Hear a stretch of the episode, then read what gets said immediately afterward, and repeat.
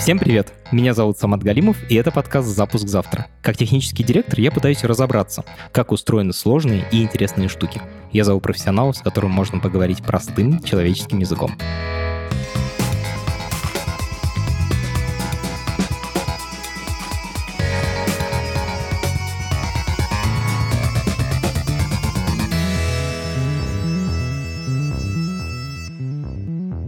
У нас был эпизод о сельском хозяйстве. Там мы узнали, что современное сельское хозяйство — это супер высокотехнологичная отрасль. Сегодня мы подойдем к этой теме немножко с другой стороны. Поговорим о селекции. Как выводятся новые сорта растений для того, чтобы нас прокормить и одеть. Вы, наверное, помните из школьного курса биологии, как нам рассказывали о законах генетики. Мол, скрещиваются разные сорта гороха, получается какой-то третий сорт. Вот именно так раньше и происходило. Сегодня нам, человечеству, нужно прокормить гораздо больше людей, чем когда-либо. И требования к сортам растений гораздо выше. На помощь селекционерам приходят супервысокие технологии, когда ученые манипулируют буквально отдельными молекулами вещества. Это то, что называется генная инженерия, ГМО. Наш сегодняшний гость — директор компании «Пластилин». Они вот буквально этим и занимаются. И он расскажет нам, как это устроено. Это подкаст студии «Либо-либо». И мы его сделали вместе с сервисом онлайн-образования Яндекс Практикум. У Практикума есть курсы по разработке, по анализу данных и по английскому языку. А еще недавно у Практикума запустилось два новых курса по мобильной разработке для iOS и для Android. Эти курсы подойдут тем, у кого мало опыта в разработке или нет его вовсе. Вы будете учиться на реальных задачах, которые дают джунам, и даже сделайте несколько своих собственных приложений. Если вы хотите освоить новую профессию, переходите по ссылкам в описании и учитесь. Меня зовут Дима Медведев. Я являюсь фаундером и SEO компании «Пластилин». Мы занимаемся ускоренной направленной селекцией организмов. Позволяем создать новые сорта растений в три года вместо 12.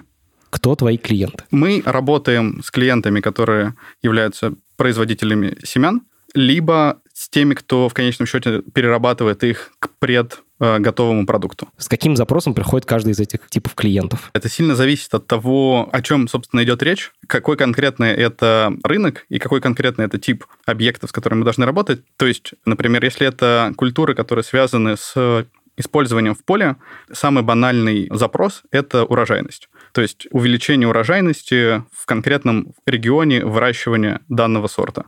И понятно, что урожайность это как бы неоднозначный признак, он состоит из многих-многих э, аспектов, но мы принимаем и такой формат формулировки задачи для того, чтобы дальше уже корректировать и направлять стратегию селекции. Наш как бы идеальный клиент это вообще условный Bion Meat или Impossible Food, который скажет, что нам нужно конкретный тип семян. Например, там горох, у которого будет вот белок выше там 30%, аминокислотный состав должен быть вот таким-то, таким-то по лизину, по аргинину и по всем-всем-всем остальным аминокислотам. И еще у него не должен быть запах. Вот, например, вот такой вот заказ должен поступить от Bion а мы сделаем его так, чтобы он еще и хорошо высевался, я не знаю, в Воронеже или в Воронежской области. Как вы это реализуете? Первое всегда, с чего начинаем, это изучаем генетический материал. Последовательность ДНК, это своего рода такой код, в котором описано через такие вещи, как нуклеотиды, то, каким должно быть растение.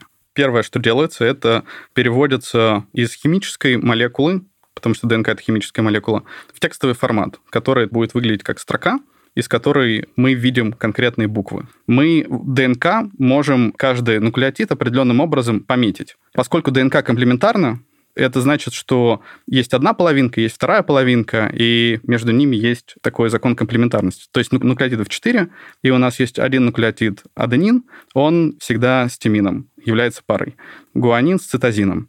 Вот эта вот парность позволяет нам использовать этот принцип для того, чтобы прочитать ДНК. Как это дальше будет происходить? Вот у нас есть одна последовательность ДНК, и мы каждый нуклеотид метим определенным цветом. Все ашечки цве- красим одним цветом или что? Да, все, все ашечки зеленым, все э, тэшечки красным, все цешечки желтым и все, все гэшечки синим. И дальше с помощью восстановления ДНК, когда у нас есть одна цепочка, есть определенные ферменты, которые позволяют достроить вторую цепочку. Вторую половинку. Да. Закрученные штучки. И когда будет происходить достройка, мы будем видеть по очереди свечения сначала синее, потом красное, потом еще одно красное, потом синее, желтое. Для того, чтобы это происходило максимально эффективно, производят так называемое разрезание, уменьшение объемов того, насколько длинная цепочка будет восстанавливаться. Например, там 400 таких вот только позиций или там 200 таких позиций. И смотрят вот эти вот маленькие кусочки, их описание вот этого маленького кусочка в 200, в 200 или там в 400 нуклеотидов за счет как раз вот таких свечений при достройке. Вот такой процесс называется секвенирование. То есть, значит, если мы хотим прочитать ДНК, мы для этого сначала делаем много-много копий этой длинной цепочки. После этого нарезаем эти копии в нужных нам местах. Угу. Уже получились не очень длинные кусочки, там по 200, по 300 букв. Дальше убираем половину, э, разрезаем эту цепочку вдоль, и угу. дальше начинаем ее собирать обратно, и в момент сбора там как-то специально цепляем какие-то светящиеся элементы, которые будут отсвечивать, и мы детектируем это свечение, поэтому у нас свечению определяем цепочку ДНК. Безумие просто! Важный здесь момент следующий. Не то, что мы смогли прочитать маленькие вот эти вот кусочки. Самый большой вопрос в том, а что с ними дальше делать. Все клетки, даже друг относительно друга, они чуть-чуть отличаются, поскольку одна и другая клетка произошли от какой-то предыдущей клетки. То есть за счет деления получилось так, что ДНК с одной стороны, с другой стороны удвоилась, и дальше клетки разошлись на две. Собственно, э, во время вот этого деления происходит удвоение ДНК, и когда оно удваивается, возникают ошибки. Прям как в программировании. Да. Получается так, что у одной клетки может отличаться там с какой-то очень маленькой вероятностью чуть-чуть геном. И в другой клетке может тоже чуть-чуть геном отличаться. И у третьей, и у четвертой. А мы не можем взять только одну клеточку. Мы берем лист, в нем там несколько тысяч сотен клеток, и дальше начинаем с ними работать. А, то есть это реально статистическое, типа, да. у этого организма в среднем вот такой геном. В среднем вот такой геном. Офигеть. И дальше, когда мы э, получили эту информацию, мы тоже не можем утверждать, что только конкретно вот у этого сорта сой такой геном, потому что сои друг с другом тоже будут по чуть-чуть отличаться, даже внутри одного сорта. Но, возвращаясь уже к тому, что конкретно делаем мы, здесь как раз и кроется возможность для биоинформатики.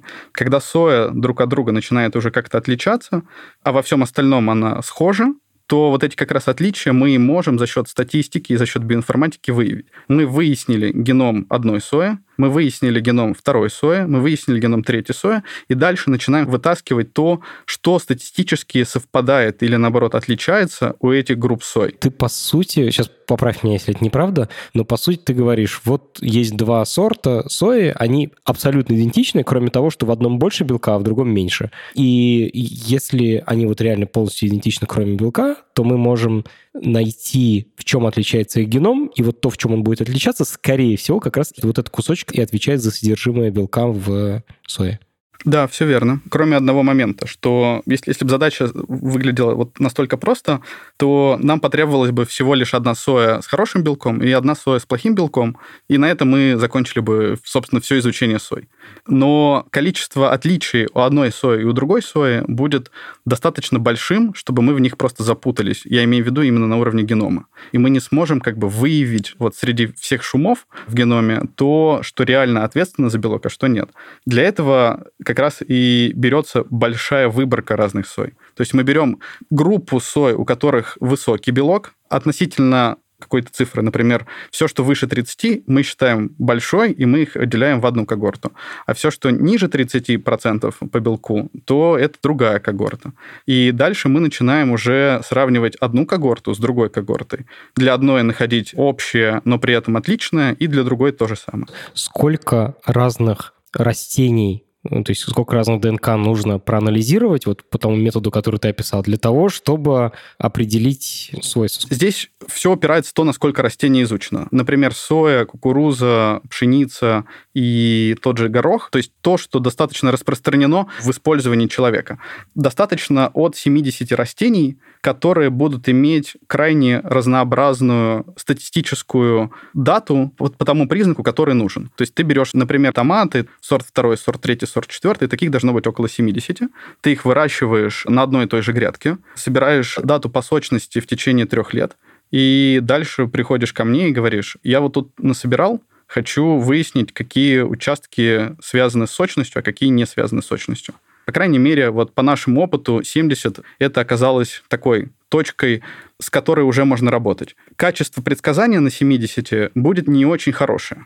И отличное начинается, когда мы заходим за порог вот в 100-130 таких образцов. Дальше происходит интересное, потому что у тебя, если ты хочешь сделать суперсочный помидор, или есть одна грядка, где сочный помидор, но у него сама по себе ягода, сам томат, у тебя очень маленький. Тебе не нравится, что он маленький, но он сочный. А есть десятая грядка, где очень большой томат, но он, к сожалению, не сочный.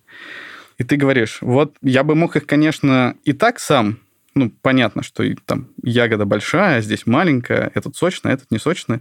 Надо их скрестить друг с другом, да, и... И посмотреть, какой-то из их детей, скорее всего, будет и сочный, и, топ, и большой. Да. Так всю жизнь происходило, я так понимаю.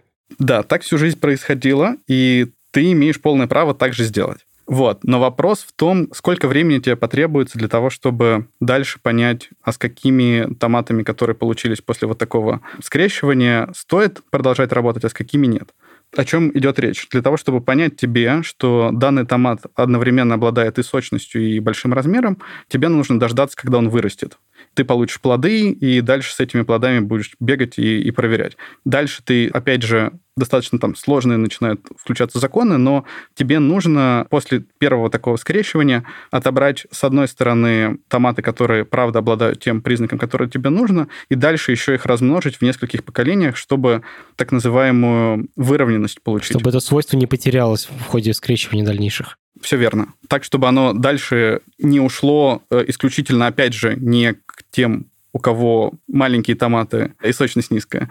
И для того, чтобы как раз проводить такой отбор, ты можешь использовать те маркеры, генетические участки, использовать их и смотреть, есть ли они в конкретном вот в этом растении, наличие этих генотипов проверять в конкретном растении и видеть, если они есть, тогда этот томат точно обладает и первым, и вторым признаком, а если есть только одно, то ты сразу можешь даже не дожидаться, когда оно вырастет, сразу его браковать, и на этом заканчивается вся селекция конкретного вот этого семечка. Такая классическая селекция позволяет тебе провести это скрещивание в поле с использованием маркеров того, за счет чего ты будешь дальше это отбирать. Быстро. Вау, то есть обладая знанием о том, на какие участки ДНК мне нужно смотреть, я могу гораздо быстрее понимать, какие во время селекции, что можно браковать, а что можно дальше высаживать, чтобы получить еще более хорошие сорта. Да, все верно. И здесь есть такой момент, что если грубо говорить, то мы как будто бы рассуждали сейчас, что есть конкретно одна позиция, на которую надо обращать внимание, и она вот точно связана там с размером томата. На самом деле все немножечко сложнее, и таких позиций N то есть это там 3, 4, 10. Это почти как в покере. Тебе надо, чтобы у тебя, в общем, было полное совпадение четырех одних позиций, и тогда у тебя точно сильный будет... Сильная рука. Да, сильная рука, сильное проявление конкретного признака. А если у тебя будет там только на, на две позиции совпадения, ну, значит, это такой своего рода блеф. Ты, конечно, можешь с ним и в рынок выходить, но в какой-то момент у кого-то будет сильная рука. Вот ты обнаружил участок ДНК или совокупность участков ДНК, которые за что-то там отвечают. Что ты с ними дальше можешь сделать? Прямо инженерии какой-то хитрой. Ты не делаешь скрещивание, а вносишь все нужные тебе изменения в конкретных позициях с помощью генетических инструментов. Тут много разных подходов. Подход первый. Например, ты выявил, что есть конкретный ген, прям целый ген, который связан с устойчивостью. То есть, если этот ген есть, то у растения возникает устойчивость. Ну, например, либо к патогенам, либо к конкретным типам химических элементов, э, гербицидов или пестицидов, растение как бы становится невосприимчивым, когда у него есть такой ген.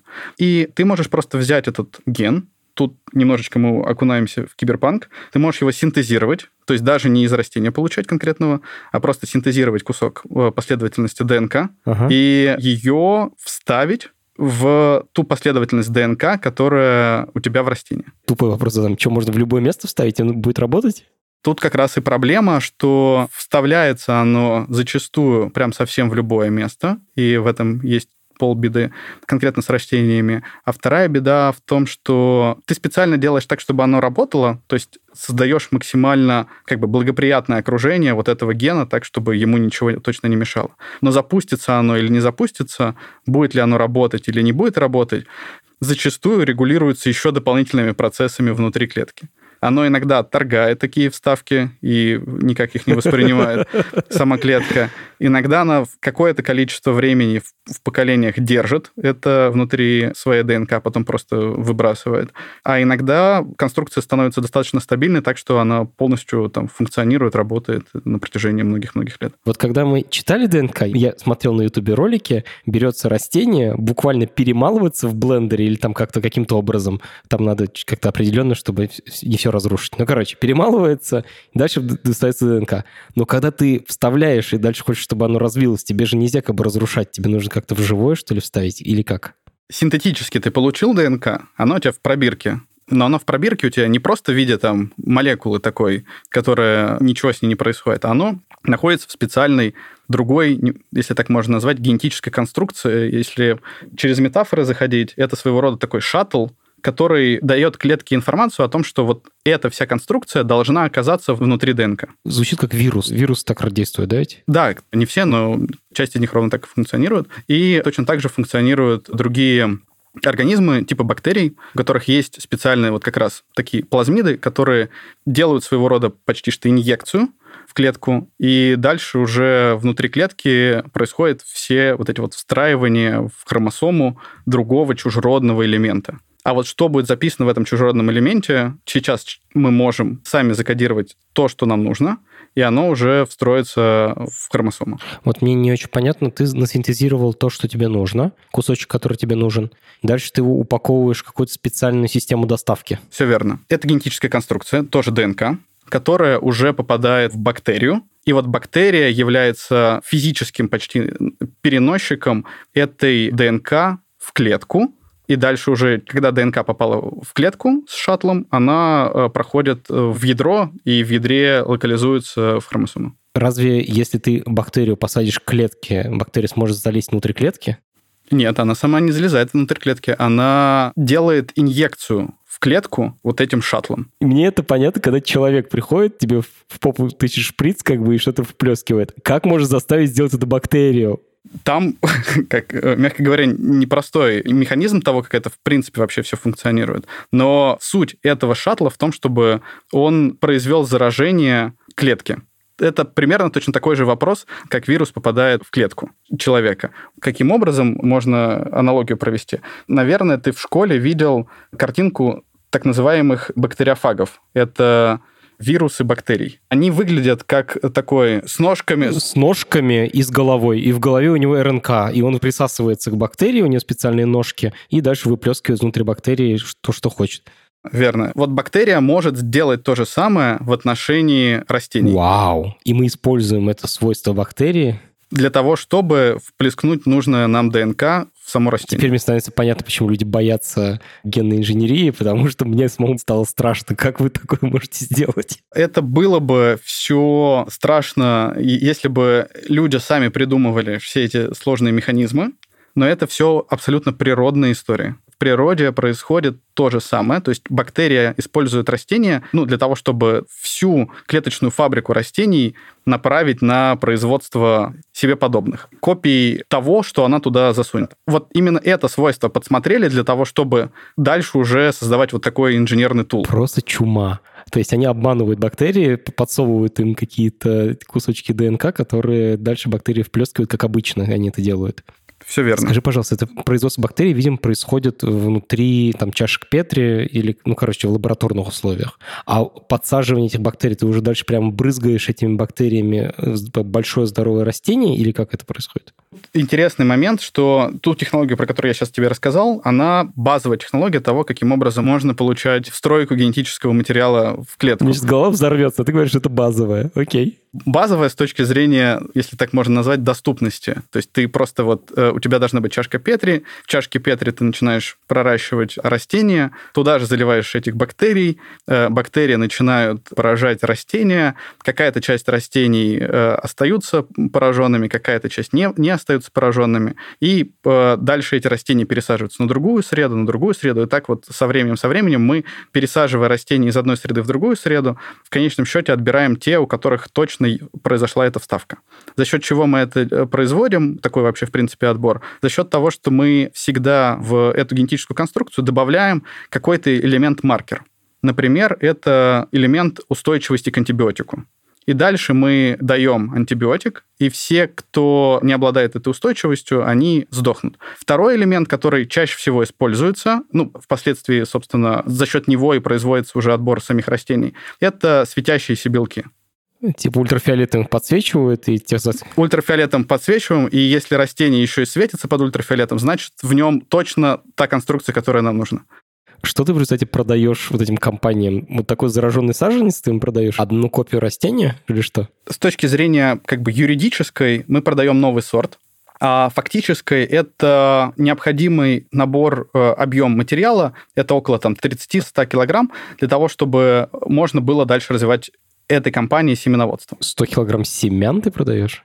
Да. Оу тут не в том формате, что мы физически, да, там, получили эти 100, 100 килограмм, и им отдали мешок, и говорим, все, ребята, до свидания. Это же ведь э, очень достаточно такой тонкий и долгий процесс, в котором ты вот имеешь одно растение, дальше получаешь там из него 8 растений, дальше из этих 8 там 64 растения. И вот так, ну, мягко говоря, степ-бай-степ ты начинаешь там увеличивать, увеличивать их объем. И дальше это уже потом переходит в поля, поле ты на, на делянках сначала тестируешь, дальше уже на гектарах тестируешь, дальше уже на гектарах в разных точках э, страны тестируешь. И вот у тебя уже получается там какой-то объем материала, с которым любая компания имеет возможность запустить такое полноценное масштабное семеноводство. И вот в этот момент ты говоришь, все, я свою работу сделал.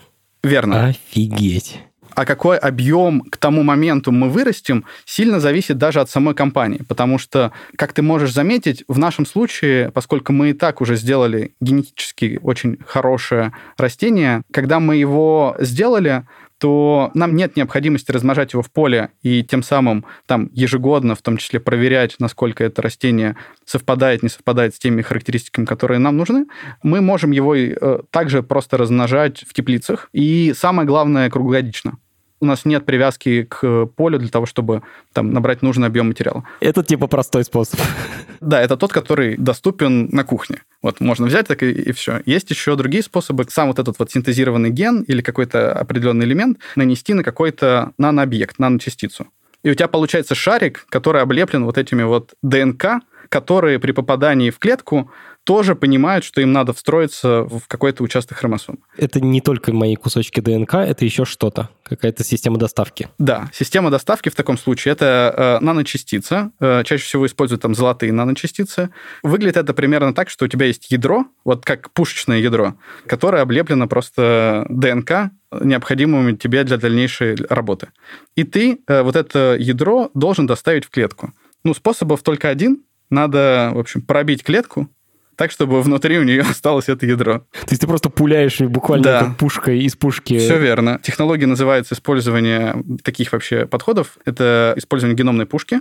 Аппарат, который похож на бластер, из которого ты стреляешь. Звездные войны. По листу. И у тебя вот эти вот элементы попадают как раз в саму клетку. А дальше ты уже эти клетки отбираешь прям с листа, и начинаешь их вот по тому же пути рассаживать в чашки Петри и из раза в раз отбирать, отбирать, смотреть, есть ли там в них нужные элементы или нет. Что ты бомбардируешь? Бомбардируешь целое растение, лист, и дальше из него прям вот на самом листе отбираешь клетки отдельные клетки выбираешь, в которые попали? Или ты во все попал, просто надо какую-то живую взять? Ты забираешь э, кусок ткани и дальше его пытаешься рассеять правильным образом в, э, в среде. А когда ты в чашке Петри сажаешь э, клетки листа помидора, например, что там начинает расти? Ну, там специальным образом используются гормональные среды, которые позволяют сделать если так можно назвать, своего рода стволовую ткань, из которой дальше уже под другими гормонами будет прорастать конечное растение. То есть ты сначала вводишь это в состояние того, что у тебя вот эти вот куски ткани являются стволовыми. Стволовые — это типа не специализированные? Да, да, не специализированные, не дифференцированные. Как зародыш типа? Да.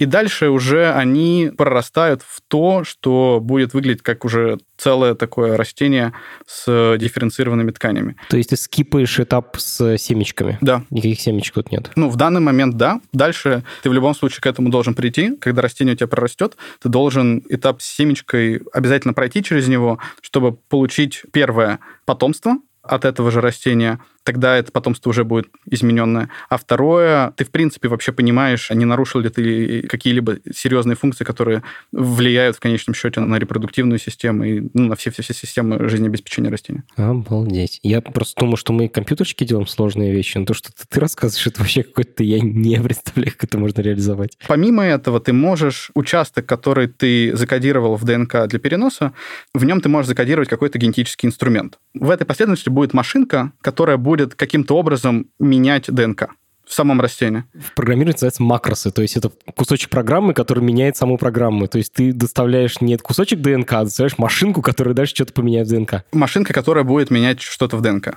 Так. И э, вот известная, на слуху, по крайней мере, технология CRISPR э, ровно вот про это. То, что ты можешь конкретно закодировать участок белка касса, белок, который дальше будет производить редактирование, и последовательность в которой будет прописано, в каком участке он должен произвести это редактирование. Вот у тебя получается такая последовательность, где есть инструмент и есть указатель, где нужно тебе внести изменения. То есть то, что мы до этого обсуждали, это просто такое, типа, мы что-нибудь налепим, оно может как-нибудь прилепиться. А то, что ты сейчас рассказываешь, третий вот этот механизм, CRISPR, он такой, что, типа, мы берем ДНК, разрезаем его, в нужное место вставляем, и там что-то происходит, да? Даже чуть сложнее. То есть сам по себе вот этот белок и технология CRISPR позволяет тебе делать схожие с компьютером уже истории, что ты можешь захэшировать функцию, то есть отключить, например, какой-то ген, ты можешь, наоборот, усилить какую-то функцию, изменив в нем нужное количество нуклеотидов. Это прям в прямом смысле слова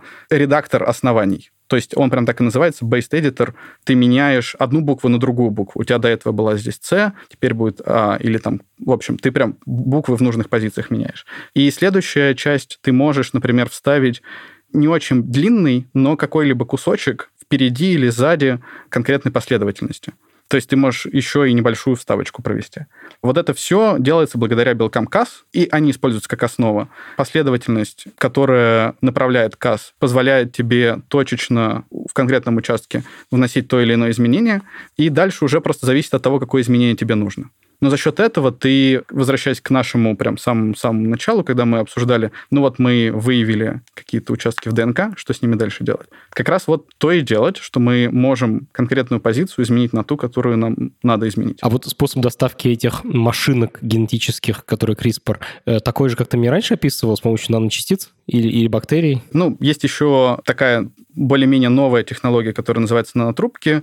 Используя нанотрубок, формат с ней тот же самый, просто за счет того, что сами по себе трубки нано, они как бы прям проникают, пробивают клетку, и ты как будто с помощью шприца, ну вот, выглядит это так, что ты инъекцию делаешь прям почти что в клетку. То есть меньше разрушаешь, скорее всего, оболочку, да, клеточную? Ты меньше разрушаешь оболочку, и самое главное, что ты можешь за счет этого э, увеличить эффективность проникновения генетического материала, который тебе нужен. Это самое сложная вообще, в принципе, история. Скажи, пожалуйста, насколько это все какой-то край науки, а насколько это такая уже технология, просто которую, типа, садишься, запустил, сделал? То есть у тебя, условно, ученые работают или все-таки скорее инженеры, там, ре- реализаторы? Вообще в любом биотехе без ученых никак. Прям совсем-совсем никак. Поскольку все процессы и вообще материя, с которой происходит работа, она крайне сложная.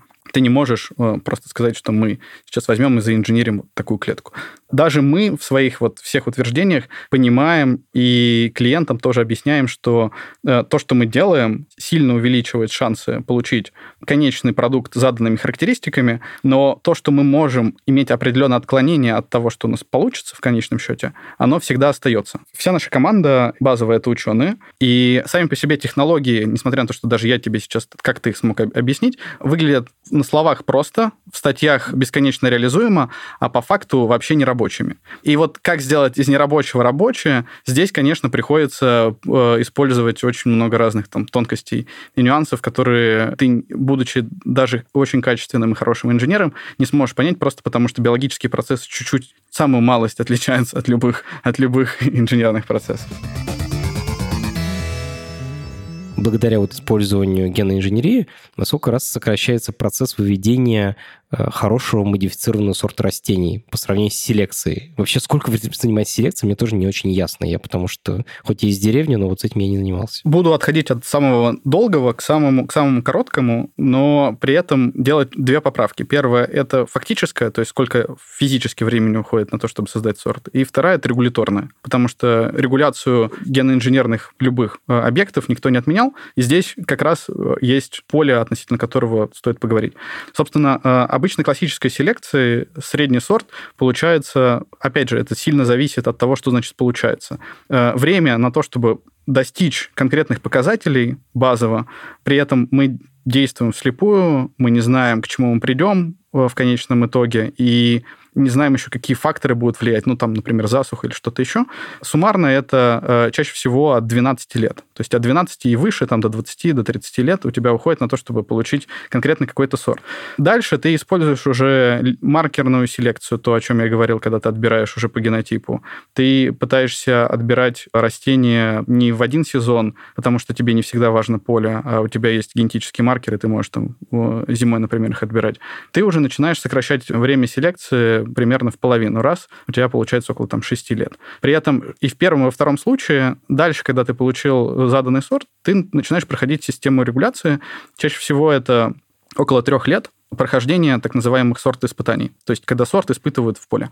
Теперь мы пытаемся уже встроить какую-то конструкцию. Я не могу сказать точно, сколько в среднем уходит на R&D, потому что R&D это достаточно такой долговязкий процесс, чтобы понять, какой ген надо встроить или какое изменение надо внести. Но дальше, когда мы, например, даже внесли такое изменение, мы в лучшем случае, скорее всего, получили растение там, в 4-5 лет которая стабильно имеет нужную вставку. Вот стандартное ГМО, э, про которое так часто говорят, когда происходит работа с ними, проблема заключается уже дальше с регулятором, что необходимо пройти все стадии FDA и полностью показать безопасность и относительно человека, и относительно природы данного организма. FDA — это Food and Drug Administration, американский Роспотребнадзор, который типа в Америке проверяет, и если он сказал, что штука безопасная, то, скорее всего, она реально безопасная. Да. Ну, в целом, не, не только Роспотребнадзор, он еще и Минздрав, он еще и то, что у нас э, Министерство сельского хозяйства. Точно.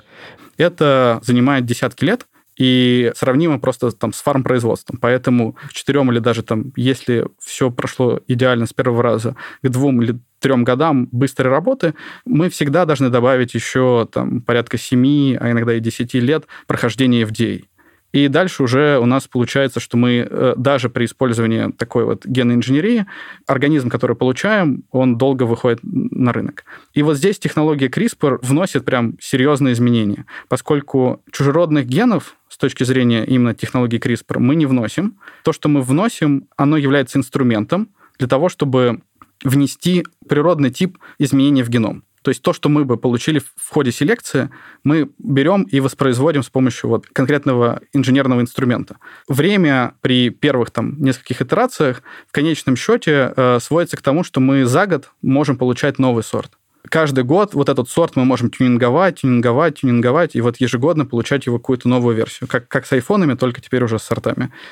Такие небольшие изменения, но зато красивая презентация. И в случае с CRISPR единственный важный элемент, и он важен как и для товаропроизводителя, и семеноводческой компании, так и для регулятора, это то, что сам вот этот белок в конечном растении, он должен отсутствовать. Он должен либо выпасть, сам ген, либо, в принципе, даже не встраиваться. И, и для того, и для того есть определенные системы э, контроля. И когда организм получен с помощью технологии CRISPR, он в большинстве странах считается non-GMO и проходит по регуляторике показаний того, что он безопасен и не является, например, в случае там, увеличения того же белка набор каких-либо дополнительных вещей может э, вызвать у человека аллергию. Поэтому просто проходят определенные этапы безопасности и для человека, и для природы, и дальше уже сорт выходит в рынок, проходя такую же стандартную классическую процедуру регистрации через сорт испытания. Получается, что с помощью CRISPR если прям в грубой декларации смотреть, то за три года вместо 12 мы получаем сорт, и дальше проходим ту же самую регистрацию, что и обычный сорт, потому что, ну, даже когда у тебя идет сорт испытания, ты можешь параллельно вместе с ней проходить и биобезопасность. За счет этого ты просто там зажимаешь эти три года, эффективнее просто их проводишь. Получается, самая хардкорная такая, самая крутая генная инженерия таковой не считается формально. Точнее, продукты ею полученные не считаются геномодифицированными. Хотя именно в них мы прицельно модифицировали гены. Даже правильно сказать так, что, в принципе, слово там генно-инженерное достаточно сложное с точки зрения э, определения в той или иной юрисдикции. В одних юрисдикциях к ним относят исключительно трансгены, когда мы вставили из ген э, из другого царства. В других юрисдикциях к ним относят полученные методы, ну вот как в случае с Россией, России ГМО считается то, что было получено с помощью методов генной инженерии. И сейчас одно вот из э, векторов, которым движется, в принципе, вся эта индустрия в мире, это обособление CRISPR как отдельная технология и повсеместное введение трансгенных и так называемых цисгенных организмов. Это когда либо это супер близкородственные и физически даже мог бы произойти такой перенос гена, либо прям относится вообще к этому же растению или к этому же классу растений, которым, с которым ты работаешь. И вот цисгенные плюс CRISPR, этим можно пользоваться. Все остальное тоже можно пользоваться, но для этого надо тебе обязательно э, очень много времени и денег потратить на работу с регулятором. А ты занимаешься трансгенными товарами, продуктами? Нет, мы, мы этим не занимаемся. В целом в этом, в этом не видим пока никакого смысла с точки зрения именно биотехнологических производств. Для того, чтобы этим заниматься, нужно, первое, понимать потребность, которую можно было бы закрыть с помощью таких сложных конструкций генетических. А второе, э, это уже понимание рынка, на который можно выходить. Вот э, поскольку в России в целом сложно с точки зрения использования разных биотехнологических способов создавать новые сорта, так еще и трансгенные организмы были бы совсем сложностью выхода на рынок. А за рубежом, возможно, только, как мы это представляем для себя, направление, связанное с э, больше такой промышленной биотехнологией, когда тебе надо наработать какой-либо конечный объект, и этот объект ты можешь там наработать либо в бактерии, либо в растениях, либо в чем-то еще, в суспензии каких-либо клеток. Ну, то, что в дрожжах, например, делают, типа, много. Да, то, что, то, что в дрожжах делают, то, что в бактериях делают, то, что, угу. в принципе, даже там а, отдельно для этого делают специальные клеточные линии, которые тоже там нарабатывают нужный объем тех или иных веществ. Вполне возможно, в этом направлении мы когда-либо начнем свою деятельность, но сейчас у нас нет в этом фокуса. Окей, я очень хочу тебя спросить про риски мне это безумно нравится, то, что ты рассказываешь, что можно прям взять, поменять ген, вставить чуж... из даже из другого организма. Какие у этого есть риски? Я чуть-чуть это затронул. Риски Первое – это то, как это повлияет на здоровье человека. И в первую очередь здесь э, идут аллергические риски, нежели какие-либо другие, которые там придумывают э, там, противники ГМО. Когда у тебя э, увеличивается или там уменьшается содержание тех или иных веществ в продукте, конечный потребитель может об этом не знать, и это в конечном счете приведет к тем или иным летальным последствиям. Может привести. Не скажу, что приводит. Может привести, если человек об этом не будет заранее осведомлен. Морковь, в которой слишком много витамина А, и у человека... Да, кому-то от этого плохо. Либо, наоборот, содержание какого-либо там острого, острого вещества, которое тоже может быть, например, в томате. Люди не знают, что в этом томате достаточно этого вещества. Делают из него пасту, делают пиццу, и дальше им просто становится плохо от того, что э, он очень острый. Это одна из проблем. Вторая проблема, э, она касается уже того, как это действует на биоразнообразие. Потому что когда мы, например, говорим о том, что мы меняем или вставляем какой-либо э, участок генома, который влияет на окружающую среду, будь это бактерии, будь это грибы, будь это, ну, в первую очередь я имею в виду паразитов, которые, которые вредят данным полям, то мы в том или ином виде влияем на, на экосистему. И если э, не будет нужного контроля над вот этим вот объектом, либо его эффект на площади на гектаре будет достаточно сильным, то есть если там высаживается вот эта соя, ее настолько там жестко отмодифицировали, что э, рядом с ней вообще ничего не растет, то э, риск того, что эта соя с точки зрения конкуренции, просто такой обычной биологической конкуренции, захватит все рядом, он существует. Вот, собственно, именно это и оценивают, когда смотрят э, влияние конкретного там изменения в, в популяцию, в которой, в которой растет, в которой растет это растение. Такого, скажу честно, я не встречал, чтобы получался организм, который был ну, настолько устойчив. И супер крутой. Супер крутой, да, и со всеми, со всеми очень успешно там конкурировал, просто за счет того, что ему дали нужен, нужный объем вставок. Это такой теоретический риск. Да, такой теоретический риск, который обязательно все компании и все регуляторы проверяют. Риски, связанные с тем, что ГМО каким-то образом может навредить человеку в прямом виде, то есть там есть токсин, который, из-за которого, я не знаю, будет там руки-ноги отвалятся, облысеешь, пожирнеешь и так далее. Типа такое вещество наработалось в этом растении из-за того, что его геномодифицировали. Угу. Такой риск нельзя исключать, но на текущей практике человечеству не удалось придумать, как это можно было бы э, воздействовать на человека так, чтобы ему было плохо. Потому что белки, которые нарабатываются, они не являются токсинами, не являются ядами. Э, а если являются, то э, зачастую это даже просто феромоны, которые, на которые человек никак не восприимчив, и они накапливаются и синтезируются только, только в листьях, то есть в той части, которую человек не потребляет. И как таковых ядов вообще никто не синтезирует я имею в виду с точки зрения трансгенов. А все, что касается такого направленного редактирования генома, так там ты даже за пределы и генома, с которым ты работаешь, ты выйти не можешь. То есть это тоже то же самое, что может просто в природе случиться. Насколько ты вообще хорошо понимаешь то, что называется в программе side effects, э, то есть побочные действия по-русски. То есть ты хочешь поменять одно свойство э, животного или там растения, а менять совсем другое. Вот насколько такое происходит часто вообще, насколько гены отвечают за изолированные э, свойства того или иного растения? Тут прям полная-полная такая сеть э, взаимодействия одного с другим. И ты когда либо подкручиваешь, либо выкручиваешь э, в одной части, в другой части происходят какие-то другие изменения.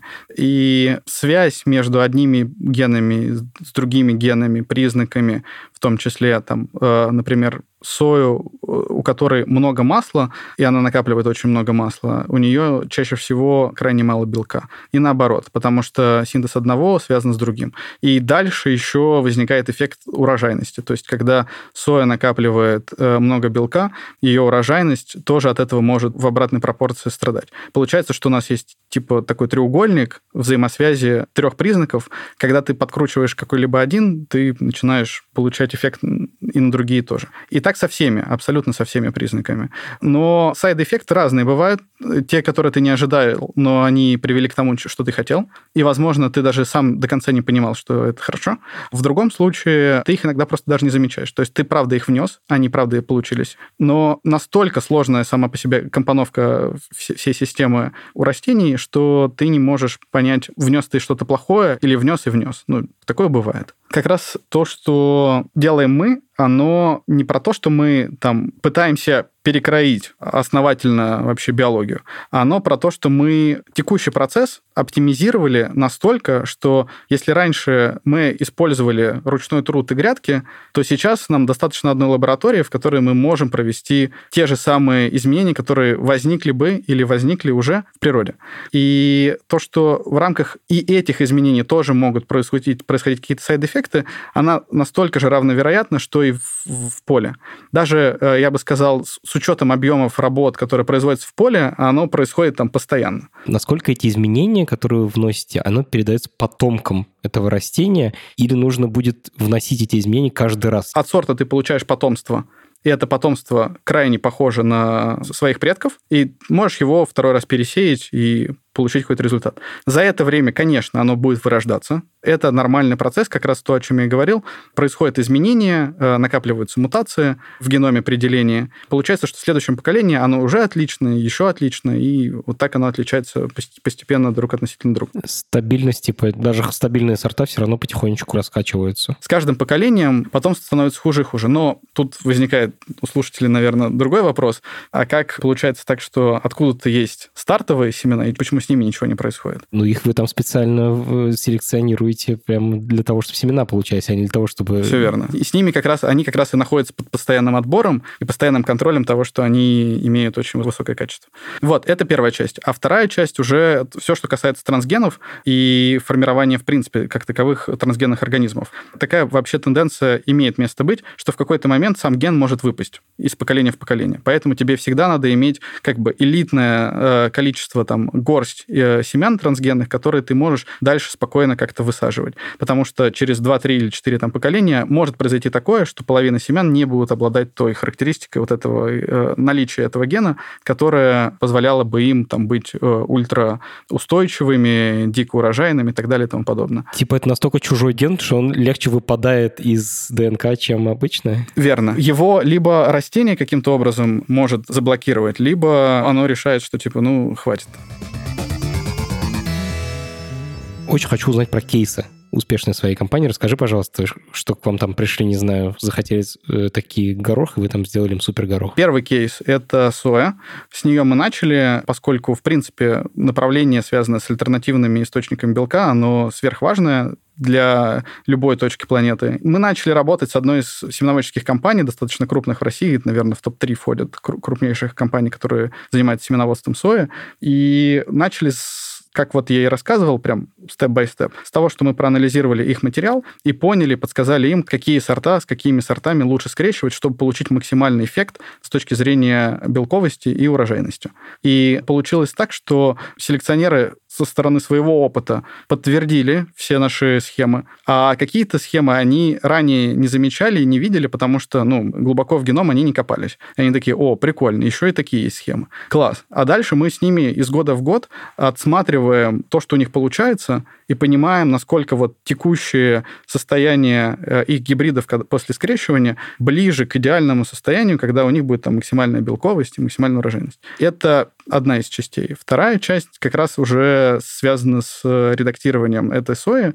И здесь мы прошли этапы, связанные с тем, чтобы отработать всю технологию, про которую я чуть-чуть уже рассказывал, до момента, когда мы можем сейчас подбирать те мишени, которые нам надо редактировать. Вот мы дошли до точки, когда у нас успешно получается растение, в которое что-то будет встроено. Ты прочитал, проанализировал, понял, теперь тебе нужно вносить изменения. Да, теперь мне нужно вносить из- изменения. Сейчас мы знаем, что мы хотим изменить, раз, а второе, э, знаем, за счет чего мы это произведем, каким, каким образом мы это произведем. Здесь важный следующий момент. Есть ряд статей, в которых уже расписано, что можно вносить какие-то изменения, или там э, есть сои, в которых все получилось с точки зрения редактирования. Но основной момент в том, что большая часть статей написана на основе так называемых модельных организмов. То есть это тот сорт сои, для которого уже там 20-30 лет подбирались условия, чтобы с ним можно было бы производить генное модифицирование, там какие-то генетические манипуляции. А практический сорт, он либо где-то прям совсем в компаниях остается, либо, в принципе, даже не используется с точки зрения фундаментальной науки. И прелесть нашего кейса в том, что мы работаем с фактическим сортом, с которым в дальнейшем будет работать рынок. А с какими-то сортами сложнее работать, с какими-то проще? Да, такая разница есть. И она в первую очередь связана с тем, насколько как раз вот эти сорта отзывчивые или неотзывчивые на то, что их будет какая-то бактерия заражать. И каждый сорт по-своему капризен с точки зрения среды, в которой он в чашке Петри будет жить. И у них свои истории с тем, как они дальше будут реагировать на гормоны. Потому что одни реагируют, другие почему-то не хотят реагировать. Господи, у нас в программировании все просто. Написал код, он работает, а у вас каждая попытка что-то написать, это... Наш код работает. Но, но для того, чтобы просто напечатать, тебе нужно какие-то суперсложные штуки, этапы пройти. Да, это правда, это правда. Такие же у нас направления в работе по гороху. То есть первое, у нас есть сейчас сорта, которые мы прям уже отобрали, потому что они выглядят наиболее перспективными с точки зрения генотипов по белковости.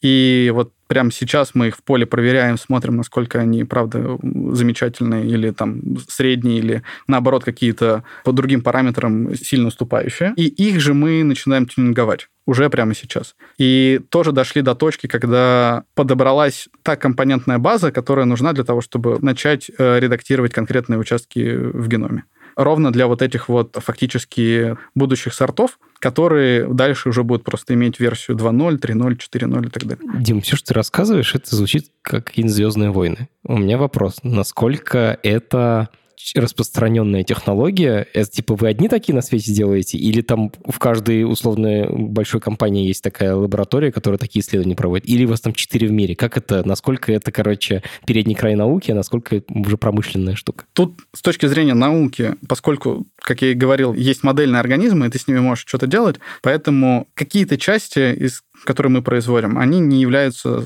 супер rocket science. Но какие-то вещи, а именно то, что нужно изменить, в каком виде нужно изменить, и более того, для фактических сортов, которые дальше будут уходить в рынок, вот тут это точно передний край науки, и тут мы в России... Вот я пытаюсь каждый раз вспомнить кого бы то еще, помимо нас, кто занимается этим, но они, скорее всего, уже с нами в коллаборации. Вот как-то так. А, поэтому, если смотреть с точки зрения агрегации, в общем, мы в России единственные. А в мире есть буквально там три стартапа, которые наиболее близки к нам с точки зрения смыслов и того, каких результатов они добиваются. И есть еще тоже где-то там около трех-четырех, которые закрывают какую-то определенную часть из тех, что я рассказал. Ну, например, есть стартап, который занимается только биоинформатикой. То есть анализирует данные. Только анализирует данные. Но мы тоже это умеем делать, и даже готовы, находились в процессе переговоров с ними, что мы закроем им последующую следующую часть, когда надо уже кого-то редактировать. Есть Следующий момент, очень важный с точки зрения, в принципе, там, технологии CRISPR, это интеллектуальная собственность. Сама по себе вообще технология CRISPR находится под таким очень жестким спором с точки зрения того, кто, что и как может делать и производить с ее помощью. В научных целях она абсолютно как бы свободна во всем мире, а с точки зрения уже конечного продукта и вообще способов получения конечного продукта, особенно с технологией там CRISPR, есть вопросы. То есть в каждой та же территории есть ряд патентов, которые ограничивают базовое использование CRISPR. Что сделали мы? Мы нашли белок, КАС, который ранее не попадал в патенты, и позволяет нам легально пользоваться этой технологией. Это сильно нам развязывает руки как э, в России, так и за пределами. Есть технологии, которые нам позволяют не играть вот в эту вот дорогостоящую игру с роялти для больших корпораций, которые держат вот это IP над CRISPR в какой момент все наши продукты станут ГМО? Не стоит задача все сделать геномодифицированным. Стоит задача исключительно сохранить доступность питания для того количества людей, которые проживают сейчас на планете Земля. Ну и в перспективе там, к 50 году или к 30 году